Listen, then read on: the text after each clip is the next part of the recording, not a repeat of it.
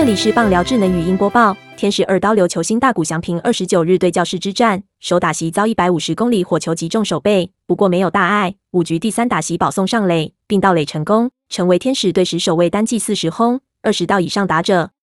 天使中场十比二胜教室。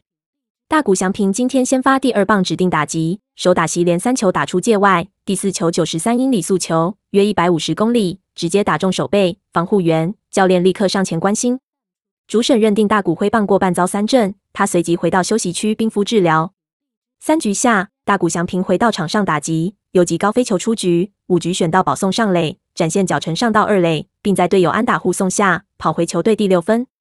大谷翔平跑出本季第二十次盗垒成功，今年累积四十一轰二十盗，是天使队史首位。大联盟上一位达成四十轰二十盗以上的球员是二零一一年洋基格兰德森。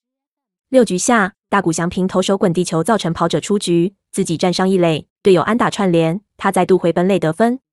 天使单局已攻下三分，或许三之三，包括阳春炮贡献三分打点，表现最亮眼。大谷翔平四打数五安打，吞下二 K，不过靠一次保送滚地球上垒，跑回两分，打击率零点二六四。本档新闻由 ET Today 新闻云提供，记者王真瑜综合编辑，微软智能语音播报，慢投录制完成。